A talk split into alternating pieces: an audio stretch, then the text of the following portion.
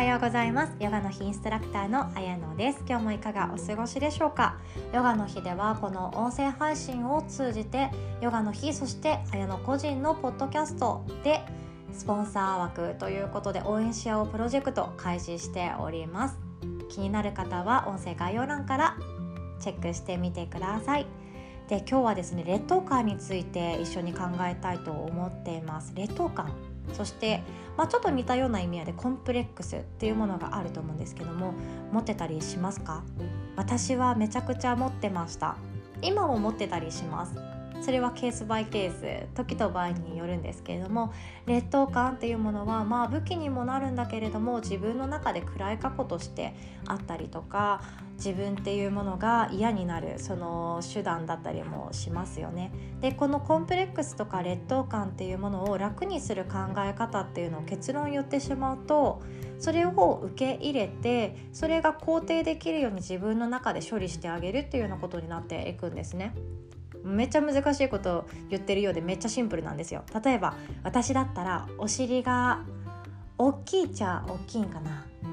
あじゃあ私の場合下半身が太いとしましょう。上半身が華奢なのに下半身が太いっていうコンプレックスずっと持っていました。でも他人からすると全然気にならないそうなんですよね。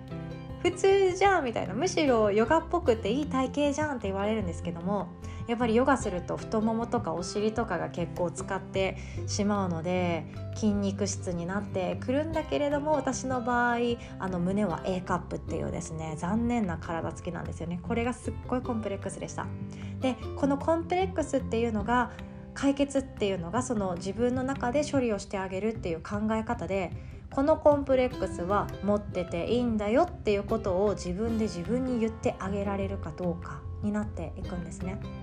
でほとんどのコンプレックスとか劣等感っていうものって自分の中では短所嫌な部分って思ってるんですけども人から見たり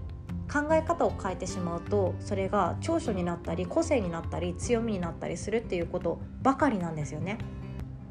おしゃべりでうるさいくって口が軽くって賑やかでっていう人もあのそういう私今短所っぽく言いましたけれどもこうやって長所も隠れてますよね。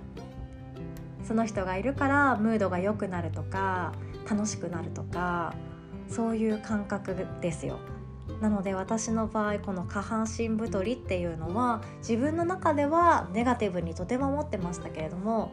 人から見ると全然違う人からすると太ももの筋肉欲しいなって思ってる人からしたらいいなって思うわけなんですよね。誰かから見ると誰かから全然違う考え方をしていくとそれが長所だったりすることもあります。あとは自分の気持ちもそうだと思います人見知りの方繊細だなって思ってる方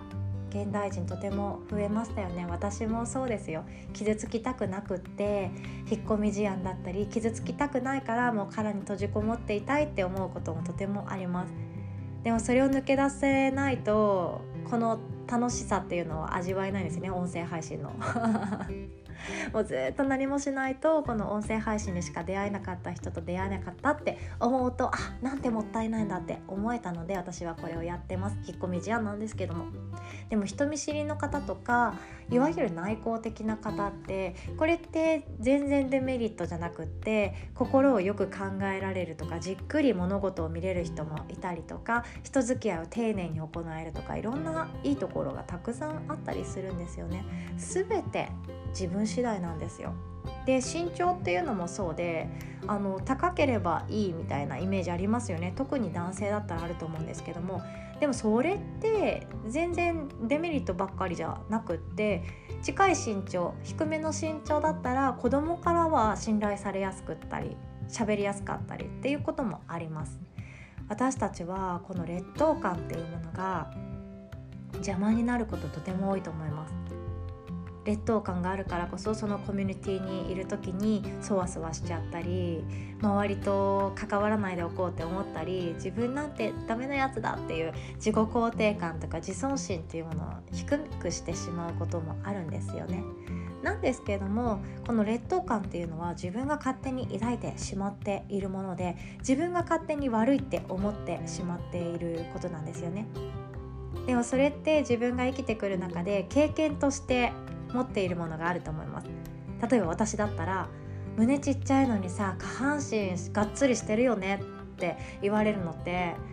相手からしたら何も思ってなくてただ私のことを見てただ言ってきたことなんですけど私は深く傷つきました。とってもとっても傷ついたんですけれどもこれって劣等感を抱える原因にはなりました。原因にはなったんだけれどもそこから先これを劣等感コンプレックスとして捉え始めたのは自分自身です。でそれが何でそうなってしまったかというと私はこの一つの誰かから誰か一人から言われたことだけに執着しているっていうことがとても多いんですね。でも例えばアメリカ行ってみましょうよ。アメリカで私も2ヶ月間ぐらいサンフランシスコですね。あの大学生の頃に語学スクールっていうところ遊びに行って滞在してたことがあるんですけどそういうところに行くと私の体型上も下もキャシャキャシャみたいな感じなんですよね。誰も言わないですよ。上が細くて下ががっつりしてるね。なんて。もっともっとアメリカ人ってねなんかダイナマイトボディって言われたりもしますけれども私のこの自分でしか悩んでいなかった体のコンプレックス一切感じさせないんですよね。アメリカの人たちは。すっごいかっこいいなって思いましたしあなんか違っていることの方が嬉しいんだって気づけた瞬間でもありましたで私たちって自分のこの悩みを持っていたりとか劣等感コンプレックス嫌なところってあると思うんですけどそれをあの相手に受け入れられていない経験っていうのがそれを加速させている場合とても多いんですよね。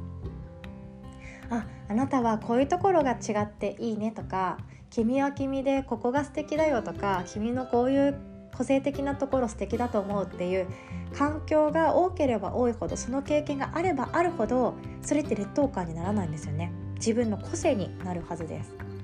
なので私たちはたった一人の人に言われたことで悩んでいるかもしれないんですけれども全然違うコミュニティに所属してしまえばそれはコンプレックスだけじゃなくってただの個性になることだってありますしあ気にしなくてよかったんだっていうことに気づけたりもします。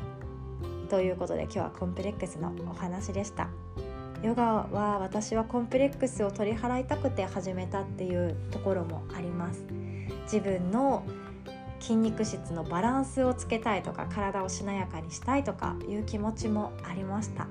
でもヨガをすることによってその体のコンプレックスが全て消えるっていうんじゃなくって悩まない体になるんじゃなくってあこの体でもいいんだっていう考え方になれるツールだななんて思っております。ヨガの日ではオンラインレッスン3回まで無料でご提供させていただいております。録画動画も配信させていただきますのでお気軽に気になるレッスンがあれば LINE からご連絡いただければと思います。今日も最後までお聴きくださりありがとうございます。良き一日お送りください。